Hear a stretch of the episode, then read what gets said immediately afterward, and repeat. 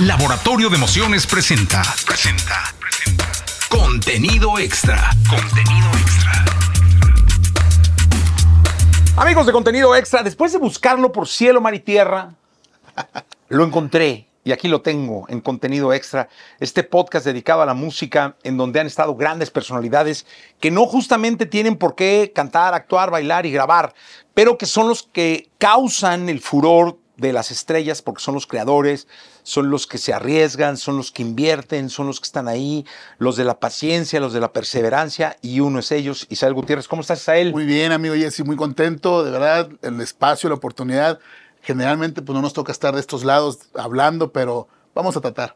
Oye, pero lo haces muy bien. Fíjate que ahora platicaba, estaba yo platicando con gente de YouTube ahí porque abrieron un, un museo y estábamos platicando que, que, íbamos a grabar este podcast ah, y les estaba diciendo que, que hablas muy bien en el escenario, te viene el For Sol, este, y no te da pena, no te cohibes, eh, te sientes parte de un proyecto que ha sido tuyo, claro. como el de ellos, y me da mucho gusto. No, hombre, pues yo feliz, este, mi compadre Edwin, este, mi amigo, fue el que me empujó y, y sin mucho avisar me dijo, hey, quiero invitar a Isabel al escenario. Y me hizo parte de, y, y fue una, algo muy orgánico, muy natural. Y pues sí, obviamente te impresiona ver eh, cierta cantidad de personas. Y digo, bueno, pues ya estás ahí, ¿no? Hay que, hay que, hay que darle. Y muy contento porque la gente ha asociado mi persona, ¿no? Eh, con el, en, la contraparte o el, pues ahora sí que el, el socio, ¿no? De, de grupo firme, el que está detrás de él, que está a un lado, arriba, abajo, cuidado en todos los aspectos y la gente dice, oye, yo quiero una foto con ese cabrón, ¿no? Sí, claro, qué bueno. Oye, ¿dónde empieza la historia de, de Isael en la música?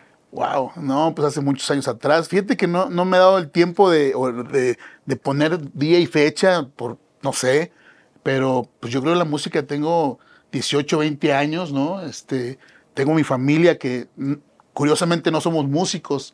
Eh, mi, un tío, mi tío padre, hermano de mi papá, Ismael Gutiérrez, mi papá se llama Israel Gutiérrez, pues en, Tierra Caliente, en la zona de Guerrero, una, una, zona de, entre Michoacán, Estado de México y Guerrero, pues hay una cierta música muy de, la región que se llama Tierra, eh, Tierra Caliente, la música, y, este, y hay muchos grupos, son tecnobandas, son, y hay una fusión de música y ellos se encargaban de grabarlos, ¿no?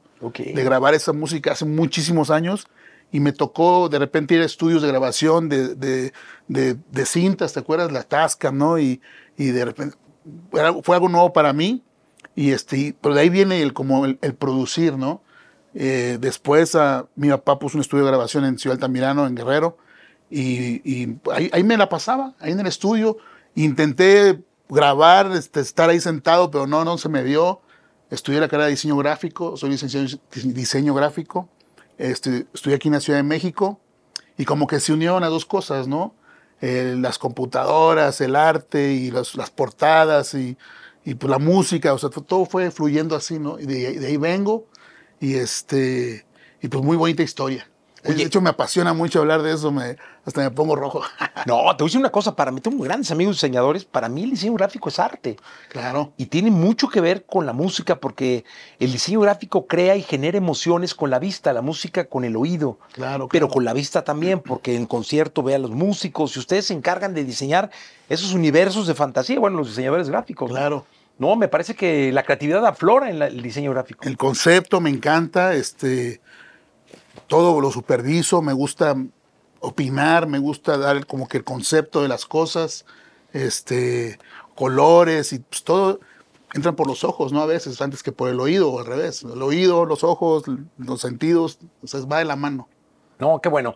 Oye, cuéntame una cosa, eh, ¿cuál es la primera vez que ya tienes la responsabilidad de algo en la música? De algo es una grabación, un show, un grupo, una coordinación? ¿Cuándo es? Pues mira, eh, siempre tuve la inquietud, ¿no? Los que nos dedicamos a esto es un gran negocio, ¿no? La música es un gran negocio y el descubrir eso, irlo descubriendo paso a paso, pues dije, yo me quiero involucrar ahí, ¿no? Eh, cuando yo terminé mi carrera en el 2000, eh, se dio el boom de las computadoras, ¿no? Steve Jobs ahí hizo una maravilla, pero al mismo tiempo a los diseñadores, a las discográficas, nos dio una torre porque nació la piratería, nació chavitos talentosos que sin haber estudiado tantos años una carrera, pues se sentaban y diseñaban cosas increíbles, las, las hacen ya sin estudiar. Entonces dije, "Bueno, aquí ya, ya- fue algo muy bonito que cambió la- el mundo, pero también a muchos nos, nos detuvo y nos hizo cambiar de dirección. Y dije, bueno, pues el- la música va de la mano, pero ¿cómo le hago? Si, se, si la, la compañía quebró, el, diseño gráfico se fue al piso, bueno, pues voy a ser manager. Ahora, ahora voy a ser manager. Agarré un grupo de Tierra Caliente, de Banda Rebeldía, muy buen grupo, y nos aventuramos. Sacamos unas visas y nos fuimos a la aventura a las primeras presentaciones en Texas. Y fue todo rentar una camioneta, una van y manejar ¿qué? un día entero para llegar. Y, este, y fue de la mano, o sea, una cosa. Oye, pero ¿qué les dijiste? Ay, quiero ser su manager. O ellos te dijeron, o cómo estuvo. No, yo les dije, les dije, oye, chavos, ¿saben qué? Pues se me ocurrió que voy a ser su manager y les voy a conseguir trabajo y vamos a ver qué pasa para allá. Y pues no tenían visas, no tenían nada. Le digo, pues, vamos a empezar, ¿no? ¿Y qué puede pasar? Pues salir, ir a, ir a tocar a Estados Unidos, ¿no? Y pues todos chavitos emocionados, pues, pues vamos a la aventura. ¿Y cómo les fue? Bien, muy bien. La verdad recorrimos gran parte del país. Este, aprendí muchísimo. Eh, lo, lo- lo vendía en una cantidad que yo me ganaba mi porcentaje. Y decía, bueno, pues está bien. Digo, eh, dentro de lo que cabe, pues se, se puede estar a gusto. Y aprendí demasiado. En esos entonces le metías tarjetas a los celulares, ¿no? Le metías minutos.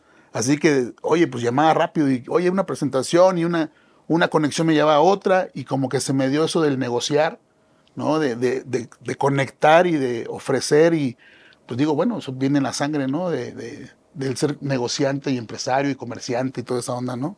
Oye, y dime una cosa. Yo siempre he dicho que el manager tiene que ser muy buen vendedor. Primero tiene que estar apasionado de su producto, de su proyecto. Claro. Muy apasionado, tiene que estar muy enloquecido, muy seguro y luego venderlo. Venderlo para todos lados. Para una compañía de discos, para una firma, para un cliente, para un promotor, eh, para que la gente vaya. Claro. Lo tienes que promover, te tiene que gustar. Fíjate que, pues hay, hay en, la industria hay promotores, hay bookings, hay gente que pues vende fechas nada más, se gana su porcentaje. A mí no me gustó y lo digo públicamente, siempre he dicho, eh, mucha gente ve a los artistas como producto, como un audio, un disco y lo vendo y lo compro y una presentación. Yo no, yo, yo le pongo cara, rostro a las personas, son seres humanos, tienen familia, yo tengo familia, así que yo, yo me decía, bueno, tienes que cuidar la carrera del artista, o sea, no lo puedes malbaratar, no lo puedes revender, no lo puedes... Y eso lo fui aprendiendo y he tomado decisiones en beneficio del artista como persona, como una, una- una cabeza de familia, y eso lo respeto hasta el día de hoy, y por eso creo que eso me, me hace, digo, bueno, a ver, yo no soy un booking, no soy un, un promotor, soy un manager, un manager es el que te maneja, el que sabe eh, caminar, aprende, y hasta para pelear hay que saber pelear, hay que saber recibir un golpe, hay que caerse, saberse levantar, y eso me considero yo, o sea, manejar la vida de alguien el art- de- y artísticamente, pues desarrollarlo también, ¿no? Oye, dime una cosa, ¿es, ¿es fácil o difícil decirle que no a un artista? Es decir, tú como manager, como líder del proyecto, eh, ¿qué tan fácil es de pronto cuando ves que no tiene la razón o que no va por el camino correcto, cuando hay, cuando hay ego de por medio, fama de por medio, miles de, de boquitas que le están diciendo, Sí, no, este güey no sabe, no, que este cabrón, esto, esto". ¿qué tan fácil es decir no? Esto está mal, vámonos por acá. Eh, yo, yo me he preparado mucho en mi persona en, en este negocio. En lo demás, pues hay diferentes ramas que no las domino, las entiendo, ¿no? La contabilidad, el marketing, muchas, muchas eh, aristas, ¿no? Del negocio, pero en la forma de, para empezar les hablo de a tú, o sea, no eres el artista, eres la persona y so- eh, somos iguales. Y si no, pues amigo, pues, sigue tu camino y, y pues si no me vas a hacer caso, pues entonces hazlo tú, ¿no? Pero, pero lo, he, lo he demostrado con hechos. Es difícil porque el artista es el artista y tampoco lo puedes bloquear, al contrario, es incentivarlo a que sea y que huele y que sea un creativo que no lo detengas, ¿no? Y eso me ha pasado con los que he manejado, pero principalmente con Edwin, ¿no? Que, que en lugar de detenerlo, de jalarlo, lo que hacen muchos managers o muchas compañías, fue al revés, como que vuela, yo te apoyo. ¿Cómo le he hecho? Pues a ver, tengo una idea, ¿me sigues? Ok, te sigo. ¿Funcionó? Pues fun- sí, sígueme siguiendo, ¿no? Pero igual ellos también tienen ideas y lo sigo. muchas veces no funcionan y le digo, ok, no va a funcionar, pero te voy a seguir para que, para que vayas viendo pues que realmente el camino que yo te dije era el que tenía que hacer, ¿no? Y ha, y ha pasado eso, igualmente, pues de- del otro lado, de- viéndolo del lado del manager, del, del empresario, del, del, del- manager. Yo quiero que él, él tenga ideas creativas y yo quiero que él las tenga y que conecte con la gente y que él lo transmita como persona, no la empresa, no el equipo. Porque si yo le voy a proponer hacer todo, pues entonces no tienes un artista, tienes una persona que te sigue nada más.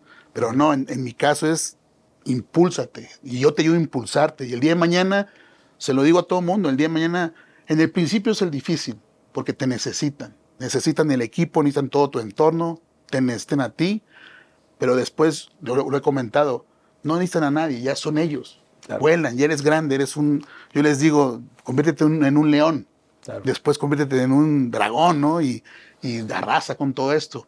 Pero eso es lo que necesito. O sea, no, no ocupo gatos, no ocupo este, que te hagan caso, ¿no? Vuela y, y- y- y tienes mi apoyo, pues. Si, si no te salen bien las cosas, pues aquí aguantamos, ¿no?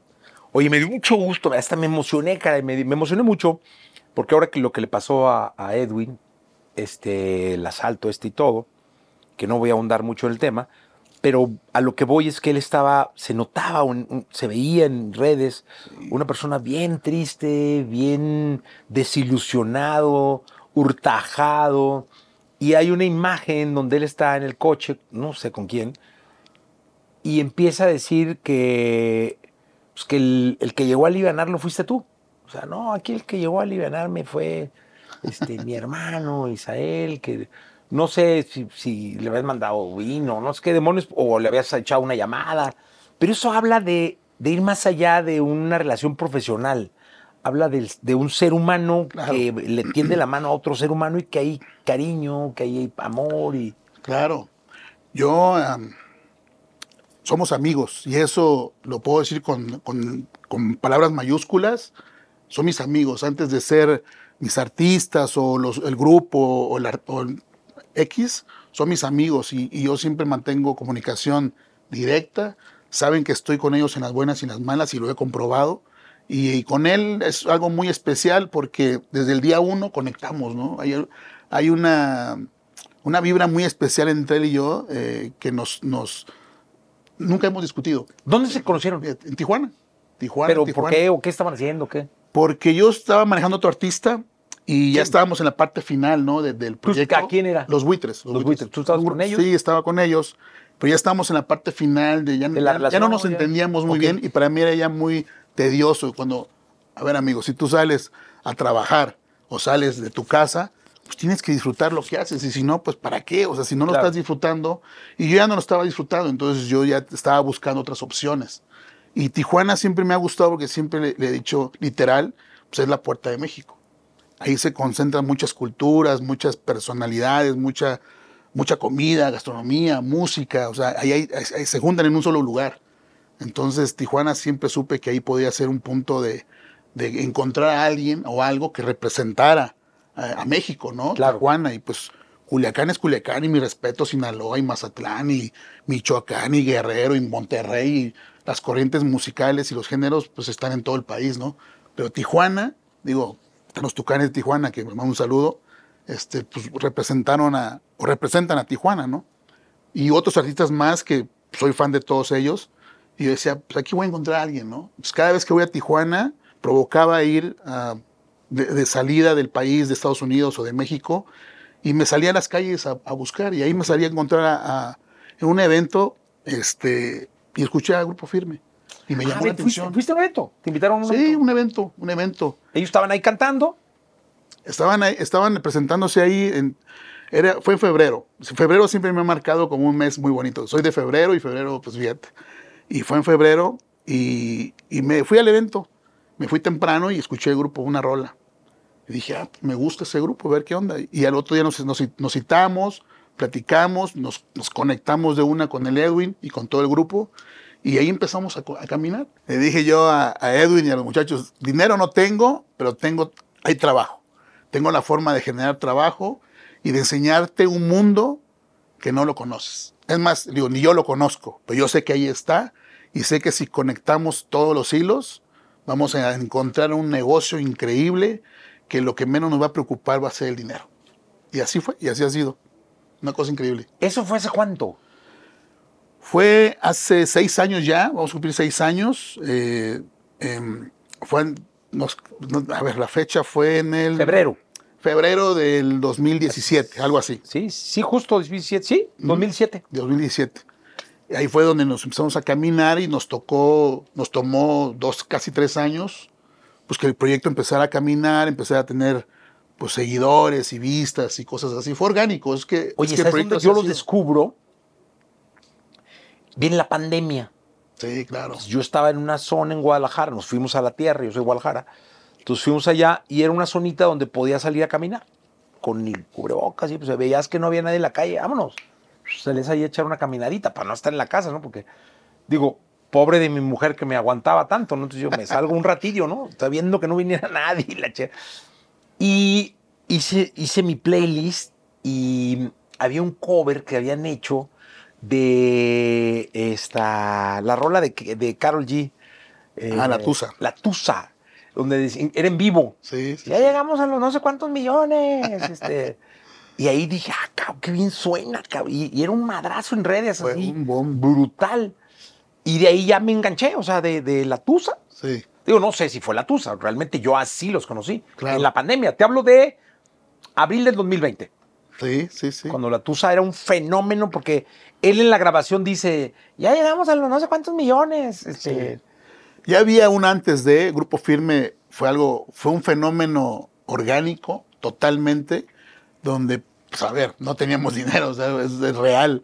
O sea, sacaba los últimos dolarillos ahí para crear contenido y hicimos contenido pues orgánico, con, con cámaras y fuimos como que entendiendo, conectando eh, esta parte con, con, con la realidad, ¿no? Y, y, pues, conectó, ¿no? Porque fue la, fue la intención de que así fuera, pero la realidad es que por el bajo presupuesto, o sea, no había presupuesto para hacer videos de alta gama, ni mucho menos, más que nos inventamos hacer cosas así, pero que se capturaran de una manera orgánica. Y ya, ya había, antes de la pandemia, ya estábamos llenando palenques, eh, hicimos el Río Texcoco con 35 mil lleno total, antes de la pandemia. O sea, hicimos un soldado en Guadalajara, en el Auditorio Telmex, ¿no? y tomando en cuenta total. que hay artistas que pasan una vida, ¿no fue muy rápido?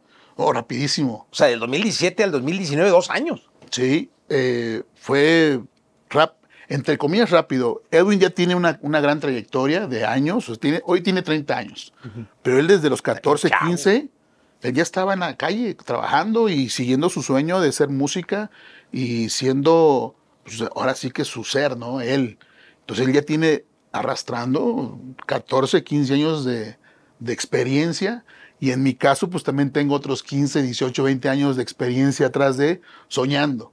Soñando que un día la pudiéramos hacer, él por su lado, yo por el mío, y nos reunimos.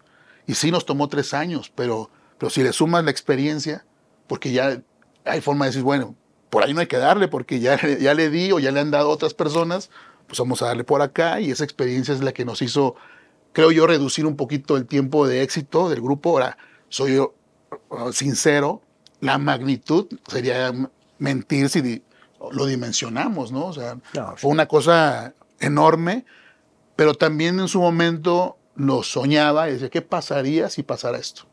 Pues yo no haría esto y esto y esto, o haría esto y esto si pasara. Y cuando pasó, pues eché el cassette atrás, dije, ok, yo dije que no iba a hacer eso. Entonces re- re- regresa y, y hazlo, ¿no? Y creo que esa experiencia de calle, que la tengo y la tiene Edwin por su lado, pues nos hizo agarrar el camino correcto sin perder tiempo. Por eso yo creo que rápido capitalizamos en todos los sentidos pues el éxito de Grupo Firme, ¿no? Y convertirlo en un fenómeno. Fenómeno. A ver, vamos a hablar del fenómeno, porque siento, o sea, no, no siento, estoy hablando con la mano que, mece la, que meció la cuna, ¿no? Del fenómeno. Entonces, eso es bien importante. ¿Cómo surge? Primero vámonos al, ¿qué fue? En aquel entonces Staples Center, ¿o qué sería? En la pandemia, pues ya, ya veníamos arrastrando un éxito Ajá. bueno, porque digo, ya habíamos hecho soldado en Guadalajara. Esos, esos termómetros te dicen, ay, Sí, o sea, claro. ya hacer un sold out en un auditorio, un rodeo Texcoco o varios palenques, pues algo, está ahí, algo va a pasar. O ya está pasando. Viene la pandemia y nos para en seco, amigo, el mundo entero. Y yo decía, no puede ser. O sea, que en el momento que tanto he buscado, 10, 12, 15 años, y Edwin por su lado igual, nos vino a parar un virus, ¿no? O sea, ni siquiera la competencia, ni siquiera otro artista, ni siquiera un problema, nada. Un virus que pues, no existía. Entonces digo, güey, ¿qué vamos a hacer? A ver, Edwin, hay dos sopas, mijo. Para empezar, yo no estoy joven como para andar en las calles a ver qué pasa, porque no sabíamos. Claro. La gente se estaba, estaba Se estaba falleciendo, muriendo, ¿no? La gente estaba muriendo. Dices, "Güey, yo en el tengo- mundo. Yo tengo mi decillo. Digo, pero ¿tú qué opinas? ¿O nos paramos y nos guardamos? ¿O hacemos cosas? Dice, no, viejo, yo, yo quiero seguir haciendo cosas, pues. O sea, la euforia de la gente, pues quedó viva, ¿no? Digo, ok, ¿qué quieres hacer? Digo, yo, yo puedo hacer un disco, meterte al estudio a grabar y. No sé. Dice, voy, voy a rentar una casa en Mazatlán y me voy a todos los, a todos los- a todos, con sus esposas. Y digo, bueno, fue la casa de Big Brother, dice él. ¿no? Porque imagínate, en pandemia, encerrado. No, ya me imagino. Pues resulta que la casa pues iba- fue en Mazatlán. Todos los amigos llegaron a la casa. Así que fue, pues ya te imaginarás lo que sucedió en esa casa, pero nació un disco muy bonito. Y la ganó un Latin Grammy. O sea, ese disco que se creó en esa pandemia ganó un Latin Grammy. Entonces, pues nos activamos, pero al mismo tiempo, de mi lado, a ver, ¿qué estrategia uso para que la gente no, no nos olvide? Porque le eché matemática y dije, a ver, estamos en marzo, abril, mayo, junio y esto no va a parar. Entonces dije, a ver, echarle números. Una vacuna se, se ha descubierto, se ha desarrollado en dos años. Dije, no, pues esto va para largo. Entonces le echamos matemática y dije, ok, vamos a salir a la venta en lugares donde yo pueda vender boletos, pero que no me metan problemas. Entonces fue la idea de hacer el, este, el Microsoft primero Ah, el Mac, pues sí. en Microsoft y salimos a la venta en Tic- Ticketmaster y dices, bueno, pues cualquier cosa, pues reembolsas el boleto y si esto se alarga mucho Sí. tiempo, ¿no? Y fue algo que se nos ocurrió y, este, y al mismo tiempo hicimos contenido orgánico que estábamos saliendo, porque tú eres un experto, te vas a, te vas a conectar lo que te voy a decir. Sí, cierto grupo firme estaba en su momento y, y otros artistas más, pero la gente en casa consumió Grupo Firme mucho tiempo, pero llegó un punto donde dijo, ya, empezaron a, con- a consumir contenido, por lógica. Canciones viejitas, entonces los números empezaron a bajar. Yo, yo veía, ¿qué más hacía más que ver los números Sí, y claro. analíticos? Y dije, ay, algo está pasando, que está bajando los números, ¿qué me invento o qué provoco para que vuelva a tener otra, otro pico, no? Y nos inventamos, me inventé hacerlo de eh, Viva México, celebrar el 15 de septiembre desde tu casa, hacerlo gratis, hacer una megaproducción, invitamos amigos que, que le decíamos, oye, hay COVID, pero si quieres venir, pues, pues, y está todo aquí protegido y no sé qué, y no sé qué. Hicimos ese contenido Viva México celebrando el 15 de septiembre y fue gratuito, porque otros, otros colegas lo estaban cobrando, nosotros decidimos hacerlo gratuito, pero bien hecho. Y, y nos, nos fue muy bien porque se hizo viral, eh, alcanzó picos eh, casi a la par con el presidente dando el grito ¡Hala! de Viva México y Grupo Firme estábamos ahí, 2.000, 3.000 personas más abajo en, en alcance y se hizo viral. Entonces ese contenido lo subimos y provocó, provocamos que en- en- pues volvieran a subir los números y salimos a la venta en el Microsoft y se agotó en semanas. Y me decía todo el mundo, oye, mientras otros están cancelando, están devolviendo boletos, la gente está comprando boletos para Grupo Firme en Microsoft, ¿no? Entonces se llenó y yo dije, oye, pero falta 6, 7, 8 meses para el evento. Digo, ¿qué podemos hacer para...? Dice, pues, haz el Staples Center. Cambia los lugares y cámbialo al Staples Center que le caen 15 mil y ya lleva 5 mil. Dije, bueno, el que no diga no gana. Entonces digo, Sí. soy muy aventado y, y le dije a Edwin, ¿cómo ves? Dice, viejo, pues yo tengo miedo, dice, pero pues tú dices, yo te sigo. Son esas dualidades que yo lo sigo y él me sigue. Y, y curiosamente, pues los boletos se fueron en venta hacia arriba y hicimos, rompimos un récord de hacer siete, siete Staples Center, que ahora es el cripto, ¿no? 15 mil personas por Oye, que ahí te va. Ahí empezó. Ahí empezó. Ahí el- empezó el rollo de los récords, ¿no? Sí, sí, sí. Y luego cuenta, cuéntale a la gente que nos está viendo cómo surge el Forosol.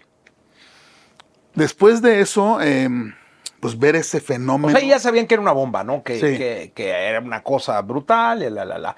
Pero la llegada a México, a la Ciudad de México, en el Foro Sol. te, te comento que esto de, de lo- de los eh, del Staples Center tuvimos que recambiar la fecha porque no dieron los números. En marzo la cambiamos a julio y pues hicimos este abrieron Texas y otros estados, pero hicimos al aire libre.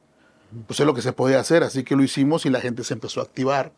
E hicimos un montón de, arenas en, en todo Estados Unidos, el Old State, el, el Madison Square Garden, con llenos totales y fue una muy bonita experiencia porque devolvimos a la gente pues la vida, ¿no? En diversión, en alegría y pues créeme que mucha gente se acercaba llorando diciéndonos gracias, ¿no? Porque por devolvernos la vida, ¿no? Después de ese año que hicimos eh, arenas, paramos la gira y digo, ok, creo que siete Staples Center me dan para hacer un estadio. Y veo, ok, México, pues todavía estaba con el ruido de la pandemia, más lento, pues va a ser una réplica de lo que pasó acá. La gente va a salir desbordada a divertirse, a Claro, escuchar la música que escuchas en tu tele, en tus teléfonos. ¿eh? Y mi, mi idea principal fue hacer el Estadio Azteca. Y yo ya había, en Estados Unidos, yo pasé de visitar nightclubs, ¿no? A, a ver, oye, este nightclub de do- mil, dos mil personas, a de repente a visitar eh, arenas, porque te comento que producimos todo nosotros, no, no lo, nos aventamos a hacerlo nosotros, o sea, no, no ocupar una empresa grande que nos comprara la gira, sino que como Music VIP o Isael Gutiérrez y su equipo, pues decidimos producirlo nosotros y, y absorber esa responsabilidad, porque queríamos hacer algo diferente. Pero volviendo a lo de dónde nació el foro, pues a- después de ir a visitar las arenas, me, me- me invitaban a conocer los estadios, hazme un favor, amigo. O sea, fui a, a la- a Las Vegas a conocer el- el- un estadio hermoso donde juegan los Raiders, ¿no? Sí. O en San Francisco. y ¿En qué momento ahora estoy conociendo estadios? Me lo están enseñando, me lo están abriendo para conocerlos. Y dije, ok, ¿qué hacemos en México? Es el Azteca. Yo quiero hacer el Azteca porque, porque en Estados Unidos voy a hacer el SoFi. Dije, voy a hacer el SoFi en Los Ángeles, que es el estadio más, más nuevo, más bonito de, Estados Unidos y de gran parte del mundo. ¿Y cuál es el otro lugar representativo de México? Azteca. Pero viendo el aforo, viendo los números, yo di- dije, eso mi hermano fue el que me opinó en ese sentido. Ever Gutiérrez, un saludo, mi brother ahí, mi socio. Eh, me dijo, ya ven, güey, vamos a platicar. Tú quieres hacer el Azteca, pero creo que el Foro Sol tiene más capacidad y, y podemos hacer más, y, sobre todo más producir algo a un nivel diferente. Dije, ok, y ahí nos, nos reunimos con nuestro amigo René. Ya Reyes. estuvo el podcast ya. Sí, un, un saludo, René. Este, él es parte de eso, ¿no? 100%, porque también confío en, este, en estos locos de este lado, porque hay- dices, oye, ¿cómo tan locochones estos vatos, no? O sea, ¿cómo quieren hacer el foro? Pues, no, no es, no es viable. Y de ahí nació, decidimos cambiar, tomé la decisión, ¿no? Ahora sí que consultando, pero tomé la decisión de hacer el Foro Sol y fue algo increíble, amigo, porque en, horas se agotó el primer Foro Sol, salimos solamente al segundo, en horas se agotó el segundo y el tercero y dije, wow, o sea, es tanta la, la euforia de la gente por escuchar a Grupo Firme y por salir y por divertirse, que así fue y en, Los Ángeles pasó lo mismo, o sea, en horas se agotó el, el Sofi de Los Ángeles, hicimos dos shows allá y acá hicimos tres, ¿no? Fue algo increíble. Pero Foro Soles, ¿cuántos fueron? En total tenemos el récord de hacer siete en un año, o sea, en, en un año, el lapso de un año. Fueron tres en, en- en mayo, mayo, y al, al- al dos meses regresamos, hicimos dos, que son cinco, y al final hicimos otros dos que fueron siete ya en, en el lapso de menos de un año, ¿no? Y ese récord que tiene ahorita el Foro Sol. Oye, pero a ver, eh, yo no sé si entra en el récord del año, pero eh, esto es algo que la verdad, este estudio, ¿eh? Y cuando digo, es- quitemos los egos, o sea, nosotros que nos dedicamos a la música, quitemos y dejemos el ego en el cajón tantito, pues luego somos bien cabrones. Vamos a dejar el, el- el ego y este es caso estudio, la verdad. Claro. Se- no, no lo digo por mal, ¿eh? Ni porque esté aquí Isael, ni mi compadre René hubiera sido siete forosoles. ¿Cuándo fue el Zócalo? ¿Fue en ese año? En ese mismo año también. A ver, Sí, sí, fue una locura. si no es caso, si estoy mal, o sea, díganme, ah, pinche Jesse. O sea, no tengo necesidad de, de hacerle la barba a mi compadre, pero, ni al otro. Pero es cierto, es un caso de estudio, porque fueron siete forosoles y el récord del Zócalo en un año. En un año. Cuéntenme que, cuántos artistas mexicanos en la historia lo han hecho. Cuéntenme, a ver, echen en los comentarios. Empiecen a chingar, órale, vámonos. Pues la gente Por eso dice, es caso ¿no? Estudio, por eso y- es que de verdad, y no, hay que dejar los egos y hay que ser analíticos y hay que aprender de los éxitos. Claro, eh, es más, yo creo que es una enseñanza, ¿no? A quien nos dedicamos a la música, al negocio, o independientemente de lo que te dediques, es una audiencia donde ahí está en, en junta, ¿no? Entonces, si yo tengo restaurantes que están de- enfocados en, en el sector popular, en el sector medio, en el sector de, de- de- de lo que somos más, ¿no? Pues ahí está, o sea, eh, tienes una base de, fans, de clientes, de audiencia que está saliendo a las, a las calles a consumir. Y lo mismo, orgullosamente lo digo, en Estados Unidos fue un fenómeno increíble porque no éramos visibles. O sea, antes de, y no, no soy quien para echar los libros de la historia de la música hacia atrás, pero, pero sí hablo de Grupo Firme con todo los, el, el gusto y orgullo de decirlo, que le dio visibilidad a los mexicoamericanos, ¿no? O sea, de segunda generación, tercera generación, que, que, pues yo recuerdo cuando empecé en el negocio, pues mucha gente no tenía documentos, no tenía licencias y no, no, no eran libres de salir a un Staples Center, a un estadio menos, o salir de su área de, de zona de seguridad. Pues yo nada más iba a los clubes que están alrededor mío, ¿no? Porque no puedo ir yo a Los Ángeles o no puedo ir yo a, a- en Atlanta a salir como cualquiera en su casa.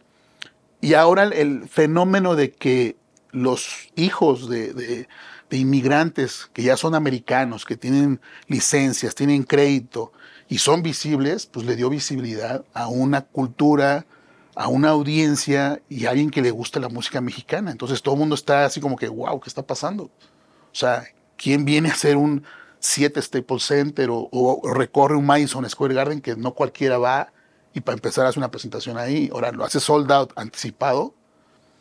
Eso no es cualquier cosa. Entonces me da mucho orgullo darle visibilidad y, y que Grupo Firme les diera esa, esa apertura, de decir, vengan, vengan a escuchar música y que en los números, que a eso mucha gente les gusta ver los números, pues son, hay fans hay- y al mismo tiempo conviértelo en analíticos, es audiencia, es este, gastan, compran, consumen, son consumidores y se salen a divertir. Entonces, todo eso, es, como dices tú, es, un, de estudio, es decir, ok, la derrama económica que hace un evento en cualquier parte del país es, eh, una derrama directa e indirecta, ¿no? Que se mueve la economía y eso, pues viene un grupo mexicano a hacer todo esto y produciéndolo internamente nosotros también, pues era, era algo de, de, locos y de- y disfrutarlo también, ¿no? No, porque además te voy a decir una cosa. O sea, el show que, que tuve la oportunidad de ver en el Foro Sol eh, era un show muy completo, un show con, do- donde había baile folclórico, donde había banda, donde había norteño, donde se cantaba, donde se tomaba, donde se divertía. Pero era una fiesta mexicana la que veíamos ahí Así ha sido. y la disfrutabas por muchas horas y te la pasabas muy bien. No lo sé, te lo voy a preguntar porque no lo sé, pero están en un nivel donde, digo, hablando de caso de estudio, hay un, un video que circula por ahí de una ponencia que hacen en Harvard de la fundación de los Tigres del Norte. El nivel que tiene firme da para una fundación. Yo no sé si la tengan o no, este, o estén en proceso de hacerlo. Estamos en proceso. Sí, Sería estamos en maravilloso. proceso porque, de hecho, ya Edwin ahorita, por ejemplo, está lanzando algo de para niños con cáncer que, que le nació, le llegó un video y nos llegó y, y, este, y queremos participar. Acuérdate que también eso ha sido muy rápido para nosotros y hemos tenido que evolucionar rapidísimo porque eso no se, no, no, no- tampoco es común que, que produzcas y que haga los contratos directamente con el, con el estadio. Y dices, no, a ver, a ver, no está una empresa global haciéndolo, no, o sea, somos mexicanos y lo estamos haciendo nosotros y estamos haciendo los depósitos para, para que nos den el venue, ¿no? Claro. Entonces tuvimos que aprender rápido tener productores de primer nivel, este, logística, eh, caterings, o sea, coordinar todo eso es un monstruo de que se nos vino encima, digo, 10 trailers de producción, cuatro autobuses, camionetas, dos aviones, o sea, es un mundo de equipo que hay que mover y de gente para producir algo en ese nivel. Entonces, eh, lo de la fundación, pues lo tenemos porque hay que devolverle a las personas Sí. lo que nos dan. Y esa fue la premisa de hacer el Zócalo también. O sea, no fue por otra cosa más que devolverle a la gente, no nada más de la Ciudad de México, sino los alrededores que no pudieron ir al Foro Sol y que se quedaron con ganas de hacerlo. Entonces nos invitaron y voy a, platicar algo del pasado. En alguna ocasión, eh, cuando estudiaba aquí en la, Ciudad de México, fui al Zócalo, no sé por qué, y salgo de la estación del metro y veo que están produciendo algo ahí. Dije, órale, qué padre esto, ¿no? Va a haber un show aquí. Y me llamó mucho la atención. No me, no me quedé porque sabía que se iba a hacer un cotorreo, pero dije, híjole, qué padre sería tener un artista aquí a, producirlo aquí en el Zócalo, donde hay mucha historia, donde hay mucha, eh, mucho que contar de, la Ciudad de México, ¿no? Nuestros antepasados y cuántas cosas no han pasado en el Zócalo. Y decir, yo fui parte de traer un artista aquí a darle diversión a la gente. Ya, y me fui a mi casa, ¿no? después de tantos años se dio la oportunidad y créeme que lo disfruté muchísimo y fue darlo, o sea, fue regalarlo y eso ha habido muchas críticas, pero pues todas las facturas las tengo ahí en la oficina, entonces no hay forma de que digan que no lo hicimos nosotros, ¿no? Y fue un regalo, literal, de parte de mi compadre Edwin y mío, fue un regalo a, todos nuestros fans de la Ciudad de México y alrededores, porque hay, mucha gente que vino de afuera exclusivamente a escuchar a Grupo Firme. Oye, cuando se, cuando se tiene tanto éxito, cuando se logra un sueño así de grande de hacer los foros soles, los eh, sofá que hicieron, los, este, todo esto, y se culmina en el Zócalo, rompiendo un récord, con una energía maravillosa de la gente. Cuando termina, eh, te ves, no sé qué pasó, pero te ves con Edwin, se dan un abrazo, ¿Qué se dicen dos amigos después de tanto, cabrón? Tanto, nos reímos, nos reímos solos. es que fue un sueño, o sea, y, y, curiosamente lo platicaban mucho. Hoy tenemos hoy una historia muy bonita en, en, Tijuana. Hay un hotel que, que, llegábamos seguido ahí y nos gustaba ir al bar. Él no tomaba en ese entonces. Este, nos sentábamos en el bar, yo me, yo me tomaba una cerveza, un whisky y pedíamos dos vasos de cacahuates que los hacen, nos preparan ahí y él pedía eso, yo pedíamos eso, y platicamos horas y horas de lo que podía pasar. Entonces nuestra mente hoy llega atrás y nos volvemos a comer los mismos cacahuates y nos reímos y decimos, oye, lo logramos, ¿no? Y yo creo que esa parte no la hemos perdido, porque, porque pues el hecho de, de culminar tus ideas, tus sueños, pues no, la verdad es que no hay forma como cómo compararlo, o sea, ni económicamente, ni con otra, ni con regalos o cosas que te puedes comprar, eso no tiene precio. Y eso, eh, después del Zócalo, nos tuvimos que ir a, Miami a, a, un evento muy importante que estaba firme nominado, y, este, y no nos dimos cuenta. Aterrizando en Miami, llegando a las 9 de la mañana al evento, todo el mundo saludándonos, felicitándonos, o sea, todos, este, puertorriqueños, colombianos, este, toda la industria que estaba ahí, y decía, ¿qué pasó? ya cuando vimos inundar las redes sociales del récord del Zócalo, y, y, algo que me preocupaba mucho, amigo, y te lo comparto, que eso es lo que me hace, me hace estar más tranquilo, es que hubo saldo blanco. Mi preocupación era que pasara algo, y nosotros, mi compadre y yo, decidimos poner delays, pantallas en muchas calles alrededor, fueron más de 300 mil personas que llegaron, pero pues dijeron menos, pero sé que hay más porque llegamos con delays y pantallas hasta Bellas Artes y todas las calles que sabíamos que no iban a poder llegar y que no queríamos que hiciera un tumulto y, digo, no, hay que hacerlo para que se vaya conteniendo la gente y se la pase a todo dar. Y lo, que, lo primero que pregunté cuando hice unas llamadas es que, había, que si no había pasado algo malo. No, saldo blanco, obviamente pleitos y cosas así que es normal, pero no, afortunadamente no no hubo eso y, estoy feliz y satisfecho de, hacer una muy bonita fiesta mexicana. Oye, si tuvieras que, que oye, este, Isabel, ya está, es una película de tu vida, este, ya está hecha, ni modo, ya ni te preguntaron, este, ¿cómo le pondrías? Pero tú le tienes que poner el nombre. Híjole, tengo varios, pero pues este, le, le pondría nos divertimos haciendo lo imposible, ¿no? Ah, así se llamó nuestra gira. Cuando volvimos de la pandemia, le pusimos, nos divertimos logrando lo imposible. O sea, la verdad es que nos hemos divertido mucho. Yo lo he disfrutado y todos, el equipo, somos más de 100 personas directamente, indirecta al doble. Lo hemos disfrutado, amigo. Cada show, cada evento, eh, no me quedo con ganas de nada. Es decir, güey, qué chido, lo disfruté, este, lo tenemos capturado y simplemente es como, ¿qué sigue, no? Esa palabra le digo, ¿qué sigue, qué sigue? Nos fuimos a Centroamérica y me llevé una gran sorpresa y el fenómeno musical, ¿no? De la música mexicana, y, y lo digo con mucho gusto y, orgullo, que Grupo Firme le abrió las puertas que no estaban abiertas o que algunas estaban cerradas o algunos caminos que estaban sin pavimentar, pues pasó Grupo Firme y los pavimentó y ahí vienen muchos más amigos y colegas porque te comparto un momento especial con Edwin y por eso me gusta comentarlo porque la gente conecta. Le digo, mira Edwin, en este punto los artistas se guardan y dicen, no, el éxito me lo quedo para mí. Y ya no colaboran, ya no aparecen, ya no van a entrevistas, yo, tú uh -huh. lo sabes. Y le digo, ok, ¿qué quieres hacer tú? Dice, viejo, a mí mucha gente me dijo que no. Dice, yo no quiero hacer lo mismo. Le digo, pues yo estoy de acuerdo contigo. Yo creo que es el momento de compartir, de abrir la puerta del éxito, que lo tienes, digo, y pues dale, haz colaboraciones con quien tú quieras. E hizo con todo mundo.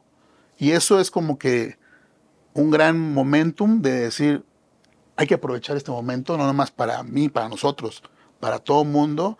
Y créeme que eso cambió un poquito el, el chip, ¿no? De, de, la industria, de la música mexicana, que ya existía. Yo no, no, tampoco descubrimos América, ¿no? O sea, claro. ya estaba, pero le dimos una revitalizada después de la pandemia, ¿no?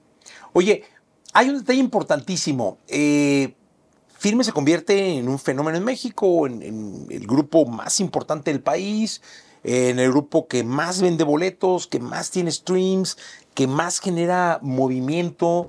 Eh, este asunto de, ser muy conscientes de que Firme se hizo un, una empresa, una industria en su nivel que mantiene a familias, a muchas familias mexicanas, a muchas familias de donde van y tocan y todo, eh, los tiene en un lugar muy especial y muy importante. Viene un, tú lo dijiste hace rato, que sigue para firme. Y en todo eso, de pronto, así de la nada, trasca, los tumbados. Mole pasaron y ahorita están en un lugar importante. Claro. Está este Peso Pluma, bueno, y muchos más. Él ahora es el que está en las listas. Está Nata, está Ballesteros, Junior está Ariel, este Junior H, Fuerza Rey. Gavito también. Eh, Gavito, todos ellos. ¿Qué opinas de, de, este movimiento? Genial, la verdad es que eh, los jóvenes son los que tienen el poder. Eso ha sido siempre y en toda la historia de, de en general, ¿no? El, los chavos son los que tienen la fuerza, tienen el, son los que salen, son los que consumen, son los que compran lo que les gusta, no les impones nada, porque ya uno ya más grande son, pues ya tienes otros compromisos y, y te detienes, ya, ya pasaste tu etapa de, de, pues divertirte, ¿no? Yo lo veo increíble porque conectaron con los jóvenes de nuevo, o sea, un, un público joven conectó con ellos, con su música, y todos son, son amigos, son amigos de Edwin, son amigos míos también. Hemos hecho colaboraciones con Nata, por ejemplo, desde los inicios de andábamos los dos en Venice, de ahí este, nos reuníamos en algún restaurante, nos saludamos y platicábamos juntos con, con, en amigo, con Peso, por ejemplo, este, coincidimos antes de en, en, dos, tres eventos, en alguno lo invitamos a estar con nosotros, en un Foro Sol, por ejemplo, claro. y aceptó venir y, y el hecho de, de ver ese, ese boom, pues está increíble, ¿no? Y ya está el trabajo de las compañías atrás de ellos, al lado de ellos, cómo lo desarrollan, pues para que se mantenga, porque es muy común el dicho de lo difícil es mantenerse, no llegar. Y en esta parte de nosotros, pues estamos enfocados en eso, ¿no? En mantener a grupo firme, en hacer las cosas que sean orgánicas y que conecten con la gente. Por eso, pues ya la, eh, pues estamos abiertos a seguir colaborando, pero en general qué increíble que, que, la música mexicana sigue revitalizándose y teniendo gran audiencia, porque en lugar que me diga, me dé a mí, oye, se me, se me pasó, ¿no? no, yo veo 30 millones de seguidores ahí, ¿no? De, de escuchas, digo, eh, pues ahí, ahí están, yo voy por ellos, ¿no? Claro. Y en lugar de enfocarme en, en qué pasa, no, al contrario, vamos para allá. Oye, dime una cosa, eh, este asunto de, de, de firme, siempre te lleva a pensar que sigue. Sí. Después de tanto éxito y con este asunto de es carrera de resistencia, no de velocidad, de, eh, ¿cómo planear lo que sigue? Pues mira, eh, curiosamente, digo, y ese es, mi, ese es, mi, ese es mi, lo mío, ¿no? Esa es la parte de, de planear cómo caminar, pero preveniendo muchas cosas, decidimos irnos a Centroamérica. O sea, a ver, Estados Unidos ya estaba, ya lo habíamos hecho y muy bien, y cualquiera diría, no, pues sigue allá, porque allá está, te está yendo bien, ¿no? O México, pues no se diga. Hicimos México en ciertas áreas donde teníamos que presentar al grupo y eh, estratégico, y decidí, junto con Edwin, que estamos en común acuerdo siempre, este, irnos a Centroamérica. Oye, pero mucha gente, pero ¿por qué? ¿Por qué no vienes? Porque ya también tenemos seguidores, ya tenemos fans y hay que abrir un camino que sí, mucha gente ha ido, muchos artistas, pero van a cierto país y se regresan. O sea, no, no han hecho una gira solamente los Tigres, solamente los grupos grandísimos que, de, de gran trayectoria, Don Vicente, Juan Gabriel, pues hacían ya una gira hecha y derecha, ¿no? Un grupo joven o de la nueva generación, pues no lo habían hecho como una gira como tal, y nos fuimos a Guatemala, El Salvador, Nicaragua, Honduras, Costa Rica y tenemos en Colombia, y pues fue increíble, amigo. Hicimos estadios llenos totales, eh, una audiencia que, como me. Es más, lloraba cada evento, de alegría y de gusto, ver a nicaragüenses, ver a salvadoreños, costarricenses cantando música mexicana. O sea, yo, se me hacía increíble ver 30 mil personas, 20 mil, comprando un boleto para escuchar música mexicana. Y cantando canciones de grupo firme. Digo, wow, o sea, eso es como que sentía más emoción porque sí, México, pues somos mexicanos, ¿no? Y allá en Estados Unidos, pues somos mexicanos también, porque pues, está, nacieron, nacieron allá porque ya quisieron nacer, pero son mexicanos. Pero otra nacionalidad, otra cultura, otra, eh, en todos los sentidos, e ir a escuchar un grupo, eso tiene mucho más valor y tuvo mucha más, te, me llenó muchísimo eso. O sea, de verdad, me vine agotado de tanto llorar y no nada más todos, todos, todo el equipo, ¿no? Y fue increíble, la verdad. Y hacer ese tipo de cosas, amigo, es como, no nos importó qué cuánto generáramos o qué gastáramos, que llevar una producción sí, de ese nivel allá, allá, no, hombre, fue un reto. Un reto porque, un ejemplo, Nicaragua no nos dio permiso de meter pirotecnia. Entonces digo, ¿qué hacemos? Pues lo que hay ahí, ¿no? Entonces salían las chispitas así de altas, decía, ay Dios, pero bueno, es lo que había, ¿no? Pero una producción, eso sí, la producción de audio y de pantallas y de equipos sí estuvo al nivel de cualquier evento de México. Oye, y bueno, tienes una empresa muy grande. Hay dos preguntas que me, gustaría hacer o que me gustaría poner sobre la mesa. Primero, las tres mayors, que así se consideran, que es Sony, Warner y Universal, hoy ven para arriba al movimiento independiente. Sí. Eso es un hecho, o sea, no, no, no es para que nadie se sienta mal, es así. Hoy las listas, hoy los foros los tienen las compañías independientes, las compañías que creen, que invierten y que están. Esto además generó una ebullición sí. del movimiento independiente. O sea, cuando se dieron cuenta que tu compañía podía, dijeron, pues todos podemos. Ay, ay. ¿Cómo ven ahora ustedes que han logrado cosas que muchas mayors pues, tardaron mucho en hacerlo, hace mucho que lo hicieron, o, o, quizá lo hacen de otra forma. ¿Cómo los ven a ellos? Ah, creo que un, un, un, error que. Error, pero lo entiendo, ahora lo entiendo, que es la metodología que tienen, ¿no? La estructura que tienen que tener para poder lanzar algo. Son muy estructurados y eso, para mí, yo lo veo en mi, en mi mundo, a mí fue lo que me dio la fortaleza de tomar decisiones de hoy para mañana. El, hay un tema, por ejemplo, te pongo un ejemplo, ¿qué onda perdida? Edwin le grabó a Gerardo hoy, grabaron el video mañana y pasado lanzamos el tema. Así de rápido. Y fue un reto decir, eh, dijo Edwin, lo quiero pasado, o sea, mañana abro el video y quiero el tema en las plataformas, listo. Y fue un boom.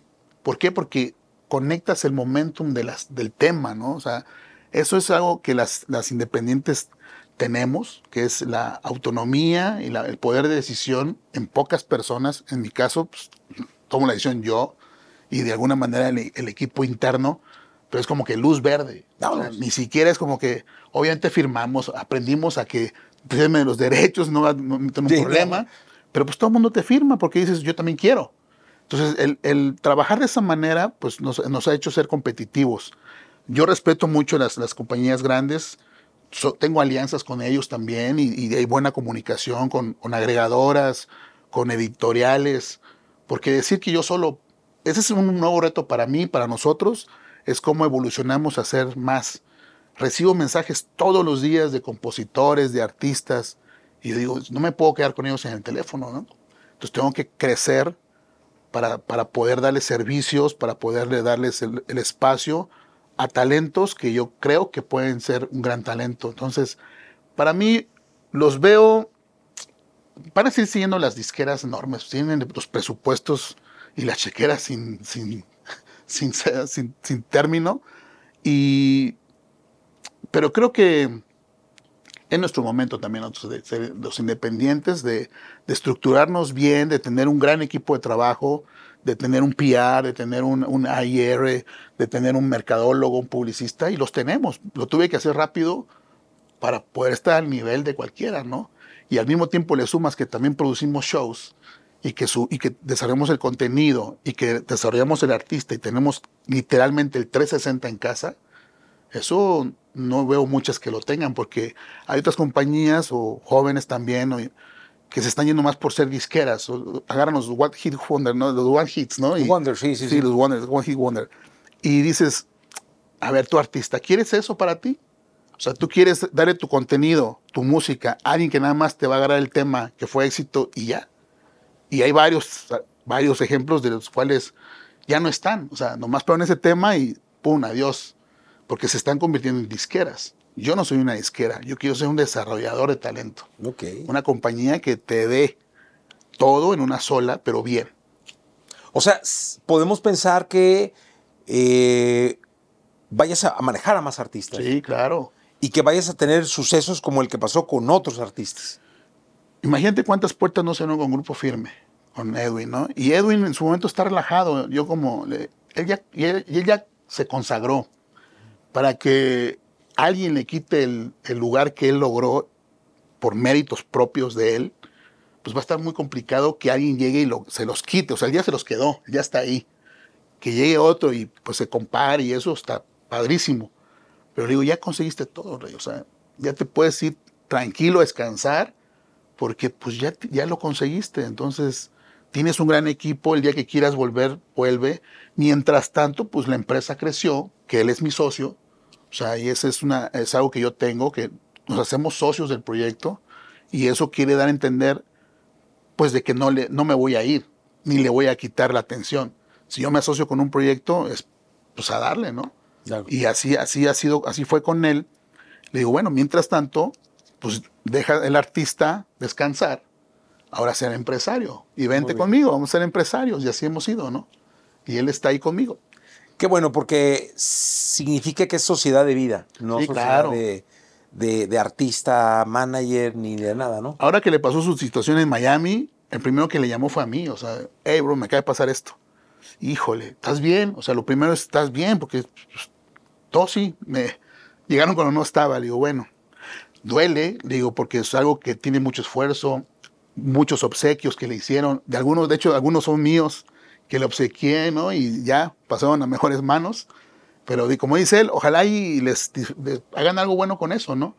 Digo, no te preocupes, Rey. O sea, afortunadamente estás bien, volteala. Siempre que el lado, el lado, bueno de las cosas, no estabas ahí. Porque esos amigos van decididos a todo. Entonces, si saben que tú estabas ahí con eso, porque te vieron, pues imagínate te encuentran ahí adentro o algo. Entonces le digo, son cosas, son cosas materiales que con trabajo y esfuerzo, pues los vuelves a reponer, ¿no? Pues igual, nuevo modelo. Sí. Oye, ¿y qué artistas andan ahí ya eh, cercas? Amigo, el Mimoso está en casa, es un... El Mimoso, pues hablar del Mimoso nos tomaría otra, otra, otro rato de, de entrevista, de conversación, pero el, el, el Mimoso eh, tiene una gran trayectoria, gran trayectoria, una de las mejores voces del, del género. Este, tú ves, su, escuchas su voz sin, sin haberlo, ah, es mimoso, o sea, tiene la banda número uno, que él fue parte de esa banda, ¿no? El Recodo, que pues él siempre les da las gracias, igual yo. ¿Quién, quién no agradece al Recodo todo lo que nos dio y nos ha dado y nos sigue dando, ¿no? El Recodo es una institución y que el hecho, el hecho que él haya pasado por ahí y que hoy esté independiente haciendo su propia carrera, y, y está, y le está yendo bien, pues eso es parte del desarrollo, porque cuando lo conocí en el 15 de septiembre, en, el- en el- en la pandemia, ahí lo saludé, lo, me se me hizo muy, muy bien su... Fue su de los que rollo. se animó a ir aún con el COVID. Sí, sí, sí.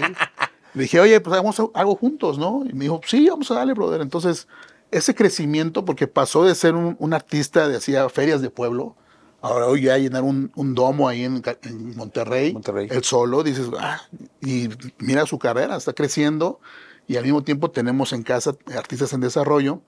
Y pues, ¿qué veo? Veo una apertura de música increíble y más grupos y más artistas. Y aparte de eso, no nada más me voy a encasillar en el género, por así decirle, regional, que yo le llamo ya mexicano. o sea, Mexicano, sí, música sí, sí, sí. mexicana. Pero tengo un proyecto Sol Flamingo, que es un grupo indie, indie rock, Ok. folk, que está muy padre, está muy... Me encanta, te lo voy a enseñar. Sí. Y, y la gente cuando lo lancé, dice, a ver, a ver, a ver. ¿Y sabe qué está haciendo con un grupo indie? güey? O sea, tú, pues mis hijos están chavos, mi hijo tiene 21 años, Julián Gutiérrez, un saludo, mi hija Jimena, que están chavos y ellos conectan con esa música. Le digo, ok, pues vamos a desarrollarlo. Lo lanzamos y le fue muy bien y créeme que está padre. Estamos incursionando en el, en el tema del metaverso, con, con música también y, y cosas de ese estilo, ¿no? Que, pues que tenemos que involucrarnos en otras áreas, ¿no? Oye, este, ¿en qué momento te descansa la, la- la- la creatividad y la mente? Nada, yo sigo trabajando, el Edwin se va a descansar, pero yo ya estoy planeando la gira de que viene, ¿no? El 24, este, y estoy apenas con el tiempo medido para poder provocar esa gira muy bonita, que debe ser muy bonita, el regreso de, de él, ¿no? Y pues, y muchas más cosas, amigo. Es que cuando conectas con tu gusto y que te apasiona lo que haces y que pues no, no descansas, es más, lo haces por gusto, lo haces Sí. porque, hey, ¿qué sigue? Que por ahí escuché, digo, insisto, fue porque cuántos rumores no hay en torno de una estrella, ¿no? Eh, que Edwin de solista. No, Firme sí, sigue. sí se ha dado eso porque pues la gente tiene que, o los medios, ¿no? Pues eso es lo que tiene que hacer, sacar notas. Edwin es dueño del grupo firme, o sea, él es dueño del grupo y los demás son sus amigos, sus colegas, sus, pero él es el dueño del proyecto. Cuando me reúno con él, nos asociamos en el proyecto de Grupo Firme y nos asociamos en la compañía Music VIP. Entonces le digo, a ver, él es artista, él es dueño del- del- de las empresas también y es empresario. Y es un gran, un gran padre, un gran ser humano. Pues tiene todas las facetas. ¿Por qué va a querer estar independiente o solista? Si es solista, sigue siendo Edwin. Es mejor sigue siendo Edwin y sigue siendo grupo firme. O sea, Sí, ya está hecha. Todo la, en uno. la brecha está hecha, sí. sí. Oye- Igual no, no descartamos que, pues, que en su momento él, él colabore. O de hecho, lo ha hecho. Hacer el, temas con, con, por ejemplo, Kimberly Loaiza, que hizo un tema con ella, y él solo, o sea, sin el grupo. Porque el- la música o el, el- el género daba para que lo hiciera solo. Pero eso no quiere decir que, que no sea grupo firme, pues es grupo firme. Claro. ¿Qué reflexión nos dejas? Nunca hay que dejar de soñar. eh. O sea, nosotros los mexicanos somos luchones, somos bragados, pro para adelante. Este, nacemos donde nos pega la gana, ¿no? En Estados Unidos hay otro México que conectan con nosotros y somos. Es el momento de nuestra mexicanidad, ¿no? De, sacar la música, de sacar nuestra cultura, eh, presumirla. En el, en el sentido es que los chavitos, los chavos ahora tienen el- el- gran momento, ¿no? Los artistas jóvenes y los no tan jóvenes, cualquiera que tenga proyección, pues es el mejor momento, o sea, está increíble, o sea, yo, yo me emociono muchísimo porque atravesamos el mejor momento en, en la música y en el negocio también, o sea, en el negocio del entretenimiento, y pues es el momento de apropiarnos de eso, porque nos corresponde, porque respeto a los otros géneros de otros países, pero México es México, México es... Sí, somos muchísimos y aparte nos encanta el... Yo le digo, somos fiesteros por nacimiento. Desde el día 1 de enero hasta el día 31 de diciembre, no hay un lugar en el país donde no se haga una fiesta. Sí, claro. Están festejando. Entonces, pues, traemos la, la fiesta en la sangre y nos gusta divertirnos, nos reímos de nosotros mismos, de nuestros problemas, y es el momento de sacarlo adelante, ¿no? Gracias por estar acá. Y así al contrario, Mi hombre. gusto. admiración y respeto, de Es verdad, mutuo. para un gran profesional de la música como lo eres. Amigo. Sigue adelante, no pares. Eh, un ejemplo para muchos y espero que, que esto podamos volver a platicar Con todo el gusto del mundo. y que esto siga. Pues venga, ese, ese es nuestro momento Grupo Firme y Music VIP son uno solo, representada por Edwin y su servidor Isael, donde yo le, yo le comento, vean nuestra historia, vean, y ni siquiera es algo vendible. Vean en Facebook, vean Instagram, vean las plataformas. Ahí está el principio y es una- un buen modelo de seguir, ¿no? Y decir, si estos chavos lo hicieron de la nada, pues, imagínate los Oye, demás. es- sería una buena serie, ¿eh? ahorita que lo dices, perdón, pero... Estamos en eso, mira que todo grabamos, tengo grabado todo el contenido. Hay contenido de, detrás de el entorno también de, de producción, que somos 100 personas, porque los camarógrafos, los ingenieros, el staff, todos son mis amigos, o sea, los choferes, eh, la banda, y, y convivo con ellos todos los shows. Entonces, si lo vemos de otra forma, son 100 familias, ¿eh? cada quien tiene una historia, amigo. O sea, tengo ingenieros de, que vienen de, de allá de Tlapehuala, Guerrero. Tengo eh, mi publicista que está en Guadalajara. eh, mi asistente está en Los Cabos. eh, en Los Ángeles tengo en Monterrey. En todos lados hay personas que trabajan en Music VIP. Entonces me traje lo mejor de todo el país, ¿no? Y de Estados Unidos algunos. Y nos reunimos y es una locura lo que hemos hecho. Isabel, muchísimas gracias, Amigo, hermano. no, al contrario. Todo mi respeto y mi cariño. Y es mutuo también, ¿eh? Gracias. Igual, igual. Gracias, hasta luego. Gracias, amigos. Laboratorio de Emociones presentó. Presentó. Contenido extra. Contenido extra.